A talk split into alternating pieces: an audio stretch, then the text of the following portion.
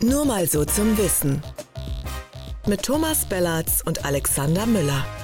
Der Podcast für Pharma und Apotheke. Hallo und herzlich willkommen zu Nur mal so zum Wissen, dem Podcast für Pharma und Apotheke. Das ist die, Achtung, 50. Folge. Leider heute ohne meinen Freund, Kollegen und eloquenten Gesprächspartner Alexander Müller, der einen verdienten Urlaub gerade hat. Und deswegen äh, mache ich es alleine sozusagen heute. Aber nicht ganz alleine, weil wir haben 15 wichtige Fragen und Statements eingesammelt aus den Kommentarspalten ähm, von Apotheker Ad hoc. Und ähm, das sind so gängige äh, Fragen und da habe ich mir überlegt, äh, lass doch einfach mal äh, 15 mal 60 Sekunden Antworten äh, dazu runterknallen. Und das werde ich heute machen. Und damit geht es auch gleich los in diese muntere Reise durch 15 spannende Themen und Aspekte aus der Welt der Apotheke. Die Ampelkoalition will die Apothekenlandschaft strukturell reformieren. Droht eine Privatisierung? Tja, das ist ja immer so ein Thema mit der Privatisierung. Also nach meiner, meiner Auffassung ist dieses System doch längst privatisiert. Also äh, das ist ja hier nicht irgendwie ein Staatssystem ist. Die einzige Frage ist am Ende des Tages doch, wird der Staat sich ein neues Konzept für die Arzneimittelversorgung äh, überlegen. Und ähm, der Anlass dafür müsste ja zunächst mal sein, dass das alte irgendwie schlecht und verfahren ist und sonst irgendwie. Und eigentlich hat, haben die Krankenkassen und auch der Staat nach meinem Dafürhalten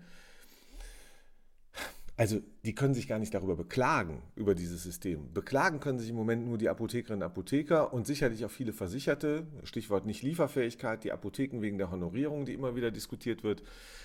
Aber eins muss man natürlich im Hinterkopf behalten, die letzte große Strukturreform, die ist schon ewig lange her. Die gab es nämlich vor 18 Jahren, also im Prinzip vor einer Reform äh. Ähm, und zwar 2004 Ulla Schmidt, Rot-Grün damals, OTC-Preisfreigabe, neues Honorarmodell, mehr Besitz. Also insoweit äh, glaube ich schon, äh, dass es was Neues, Strukturelles gibt. Aber mit Privatisierung im eigentlichen Sinne hat das nichts zu tun. Rot, Grün, Gelb. Könnte diese Konstellation das Ende der Apotheken einläuten? Nein, auf keinen Fall. Ich glaube, ähm, natürlich muss man immer ähm, kritisch ähm, sein und bleiben mit einer Regierung, egal welches ist übrigens. Ich kann mich auch daran erinnern, dass Schwarz-Gelb nicht nur das Beste äh, für die Apotheken gewollt und gemacht hat. Man erinnert sich dann noch an die Kollegen Größler und Bahr. Insoweit ist Gelb an der Stelle auch nicht wirklich zuverlässig. Das, was wir von den 3% gehört haben, naja, aber grundsätzlich das Ende der Apotheke Rot, Grün, Gelb glaube ich nicht. Rot, Grün ich weiß nicht, ob die, ähm, es geht nicht gegen die Apotheken, die haben einfach, glaube ich, andere Vorstellungen, wie Arzneimittelversorgung laufen sollte. Und bei denen ist immer noch im Hinterkopf so ein bisschen, ah, die Apotheken, die sind doch eher bei den Gelben und bei den Schwarzen zu verorten. Das hat sich heute alles geändert. Ich glaube, ähm, äh, dass also das Ende der Apotheke nichts mit Rot, Grün, Gelb zu tun hat. Aber wie gesagt, ähm, wir sehen eine neue Strukturreform. Wieso werden die Apotheken als Kostentreiber wahrgenommen, obwohl ihr Anteil an den Gesundheitsausgaben der Krankenkasse so gering ist?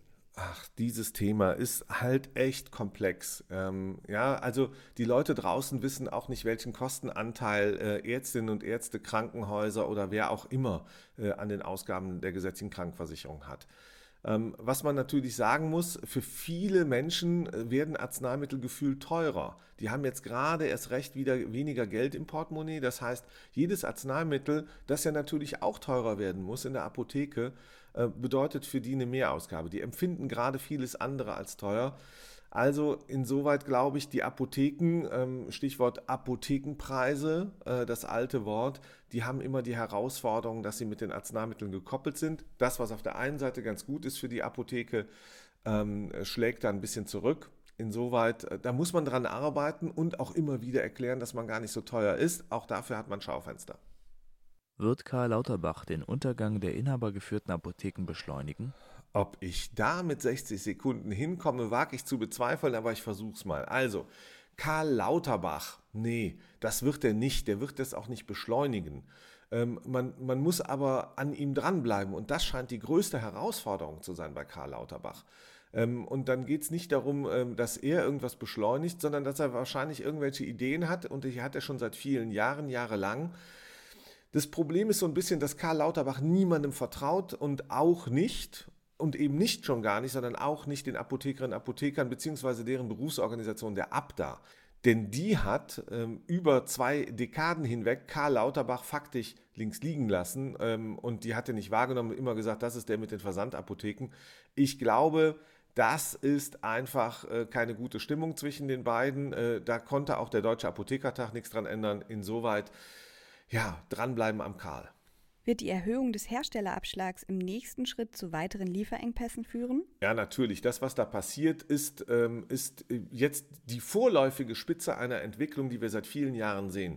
Die Krankenkassen haben die Politik angetrieben, auch bei den Herstellern massiv zu sparen. Ich sage hier nur ähm, Rabattverträge, aber auch der Herstellerabschlag in dieser Höhe der, wird natürlich nicht dazu führen, dass am Ende weniger Gewinn an die Aktionärinnen und Aktionäre ausgeschüttet wird, sondern dass bei den Produktionskosten gespart wird. Und das geht am Ende auf die Qualität und das geht auch auf die Lieferfähigkeit natürlich. Und ähm, insoweit glaube ich, dass äh, hier der Gesetzgeber gut beraten wäre, einfach mal ab und zu zu überlegen, welche Folgen hat das, was ich hier entscheide, das macht er zu wenig bei den Apotheken und das macht er auch 0,0 bei den Herstellern an dieser Stelle. Er glaubt einfach, die haben genug Geld. Das ist das alte Pharmaklischee, genauso wie das Apothekenklischee existiert. Am Ende muss ich sagen, der, die Politik wird schuld sein, wenn es hier zu weiteren Lieferengpässen kommt. Mehrbesitzausweitung im ländlichen Raum. Ist das die Aufweichung des Fremdbesitzes durch die Hintertür? Ja, na klar, das, da wird der feuchte Traum manch eines Versenders wahr, natürlich. Ja, also äh, wir, wir haben hier das Problem der Versorgungssicherheit. Die Politik hat durch ihre Maßnahmen und dadurch, dass sie eben keine strukturellen Reformen auch für den ländlichen Raum vorsieht, übrigens nicht nur bei Apotheken, sondern auch in anderen Versorgungsbereichen, dafür gesorgt, dass jetzt die Tür offen ist ähm, für neue, liberalere Modelle und die werden, und das ist das Schlimme, die werden viel, viel teurer werden. Ja, hier geht es nicht um Privatisierung, sondern um Liberalisierung und die Menschen auf dem Land werden dafür die Zeche bezahlen müssen. Es wird teurer werden, wenn es die Apotheke vor Ort, genauso wie den Hausarzt vor Ort, nicht mehr gibt. Das ist das Brutale und deswegen glaube ich, das ist eine Ausweitung durch die Hintertür und da muss man sich mit aller Macht gegenstemmen, weil das wird für die Menschen am Ende teurer werden. Ist eine Strukturreform die letzte Rettung für Versandapotheken und deren Investoren? Tja, das ist deren Hoffnung, dass es wieder mal eine Reform bei den Apotheken äh, gibt und am Ende irgendwie die ausländischen Versender, insbesondere aber auch die deutschen äh, Versandapotheken davon profitieren. Ich glaube allerdings, wer sich mal ernsthaft mit dem Versand ähm, befasst hat und mit der letzten Meile in den letzten Monaten, in den letzten 20 Jahren, der wird feststellen, die machen keinen Gewinn, die werden keinen Gewinn machen. Und daran wird auch die nächste Strukturreform nichts ändern können. Wir sehen gerade beim E-Rezept, was Reformen bewirken können, nämlich Verunsicherung und Fehlinvestitionen und Fehlanreize womöglich im nächsten Schritt. Und deswegen glaube ich, äh, auch diese Strukturreform wird keine Rettung für die Versandapotheken sein. Deren Modell ist einfach falsch in der Arzneimittelversorgung. Nicht jede Versorgung funktioniert auf dem Versandwege besonders gut oder besonders preiswert. Ähm, hier gibt es zu viele Fehlanreize für alle Beteiligten. Deswegen glaube ich, nee, auch die wird die Versender nicht retten. Die, die, die wird gar nichts mehr retten.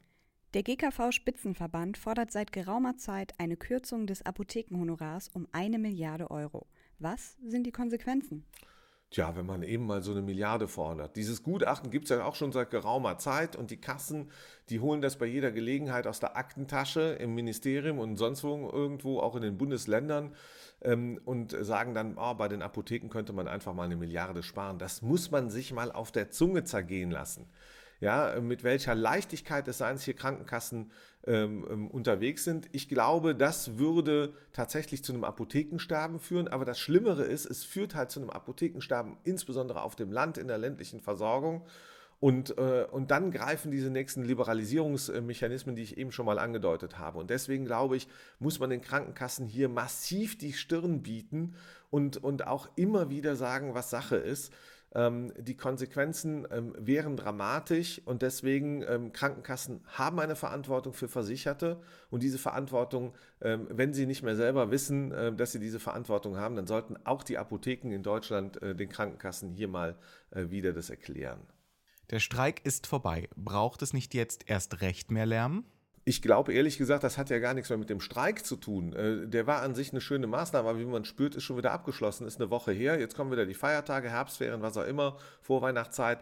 Wir brauchen mehr Deutlichkeit, mehr Lärm, äh, mehr Schärfe, mehr Zuspitzung? Wo sind die Zahlen, Grafiken, Analysen? Warum, ehrlich gesagt, schweigen da die Berufsorganisationen in weiten Teilen? Ähm, das verstehe ich nicht so richtig. Ich kann verstehen, dass es unterschiedliche Kommunikationstheorien gibt. Aber eins ist doch jetzt offensichtlich. In dieser krisenhaften Situation in der Gesundheitsversorgung, da, da muss man wirklich seine eigene Fahne hochziehen. Und ähm, da, damit darf man nicht mehr warten. Ähm, das hat sich gezeigt in den letzten Wochen. Wenn man zu lange wartet, dann wird man überfahren von der Politik. Die Entscheidung steht. Und insoweit, ja, es braucht mehr Lärm. Sicherstellungszuschlag für Landapotheken. Was ist davon zu halten? Tja, es ist auf den ersten Blick natürlich eine gute, äh, gute Idee, Sicherstellungszuschlag. Aber die Frage ist, was will die Politik auf der anderen Seite dafür? Das hier ist ein großer Bazar, auf dem wir uns befinden, insbesondere wenn es um die Politik geht. Und das heißt, ähm, ähm, man muss sich überlegen, was wird hergegeben, also welche Liberalisierungsschritte, welche Marktplayer sollen dann dazukommen. Also insoweit jenseits der guten Idee gibt es nämlich doch das nächste Problem, beispielhaftes Personal. Wo soll denn das Personal herkommen? Wir sehen ja auch mit der, ja, mit der, mit der faktischen strukturierten Enteignung der Apotheken äh, in der Versorgungslandschaft, ähm, äh, wird, wird sie nicht mehr attraktiver für das Personal. Gerade auf dem Land wird es immer schwieriger. Insoweit glaube ich, ähm, das wird zwar, das klingt gut, wird aber die Apotheke so nicht retten können. Da braucht es mehr als nur diesen kleinen Zuschlag, von dem wir ahnen, dass er zu gering ist, um eine Apotheke zu retten.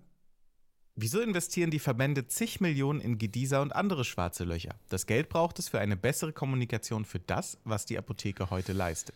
Tja, äh, das ist tatsächlich so. Das muss man sich immer wieder fragen, nicht nur bei Verbänden, aber ganz besonders natürlich. Das ist so ein bisschen, das sind die alten Allmachtsfantasien. Die gab es vor 20, 30, 40 Jahren bei Kammern und Verbänden und ihren Berufsorganisationen. Da gab es aber noch äh, eine ganz andere wirtschaftliche Grundlage mit 21.000 ähm, plus Apotheken und viel, viel mehr Geld und Erträgen. Das ist heute nicht mehr so. Ähm, und ähm, die, die Zahl der Angreifer ist zu groß geworden. Ich wundere mich immer noch, dass diese alten Allmachtsfantasien, äh, das erinnert mich so ein bisschen wie der letzte Tanz auf der Titanic, ja, das Schiff sinkt äh, und das, was man macht, ist, man geht nochmal zum Buffet oder äh, hört sich ähm, was auch immer an. Ich glaube, das ist jetzt falsch.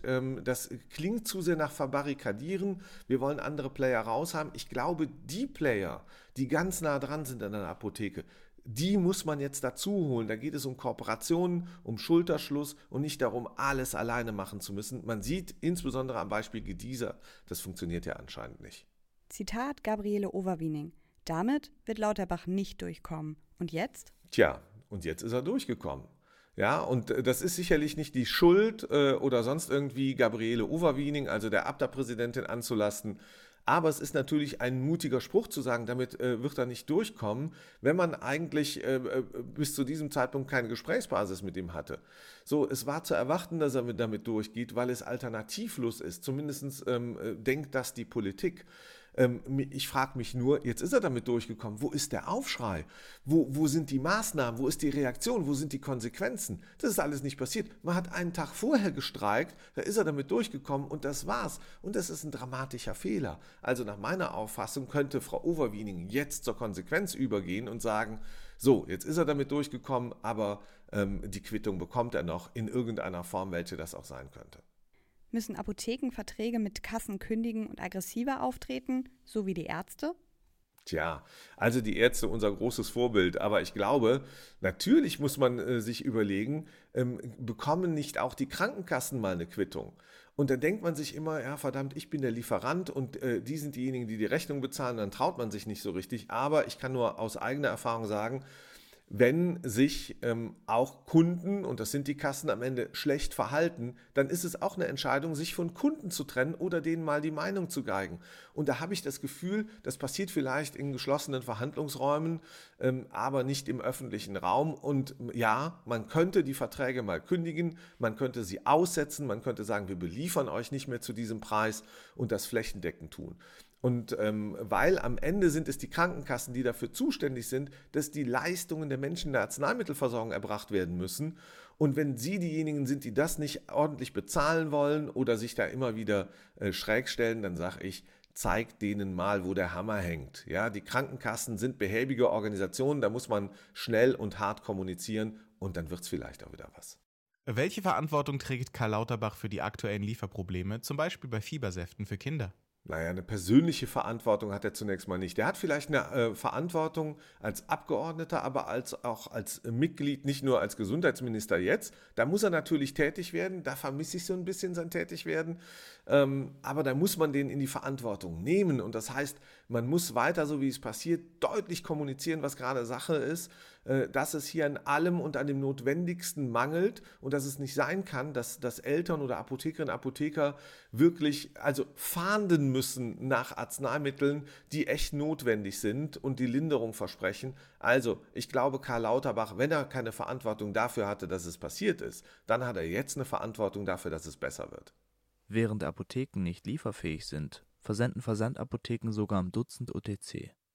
Was läuft falsch bei der Industrie? Ja, also ich glaube, bei der Industrie, da, da läuft gar nicht so viel falsch. Ähm, ähm, da ist natürlich ähm, ein ganz anderer Druck, ein anderes Szenario. Die haben nicht zuvor das irgendwelche Versorgerinteressen, äh, sondern die müssen Erträge erwirtschaften für ihre äh, Anteilseigner, für ihre EigentümerInnen. Und insoweit glaube ich, das ist das große Problem gerade. Und äh, da sind natürlich die Großabnehmer, die Versender auf der anderen Seite und die gehen auch zu den Verkäufern, ähm, in, zu den Herstellern und wollen äh, natürlich große Pakete abnehmen. Wann auch immer das passiert, egal, das sind natürlich ein bisschen skurrile äh, Blüten, die das gerade treibt. Ich glaube, ähm, das sind auch keine Blüten, sondern das ist Unkraut, das muss rausgerissen werden. Da sind die Hersteller am Ende in der Verantwortung und ich glaube, einige empfinden das auch so. Ja, ach Mensch, also das war's. Das war diese etwas andere Folge von Nur mal so zum Wissen, die 50. Grüße nochmal an den Kollegen Alexander Müller, mit dem es so viel Spaß macht und nächste Woche auch wieder weitergeht, so wie jede Woche. Ähm, ja, ansonsten freuen wir uns ähm, auf eure Kommentare, Einlassungen, auf eure Ideen und Anregungen unter post nur mal so zum Wissen.de ähm, und natürlich freuen wir uns äh, weiter nicht nur über Kommentare, sondern auch übers äh, Teilen, Liken und übers Gratulieren zum 50. Wir machen äh, locker und flockig weiter. Äh, bis nächste Woche. Tschüss und bye bye. Tja, also heute Heute war ich wirklich gut, finde ich.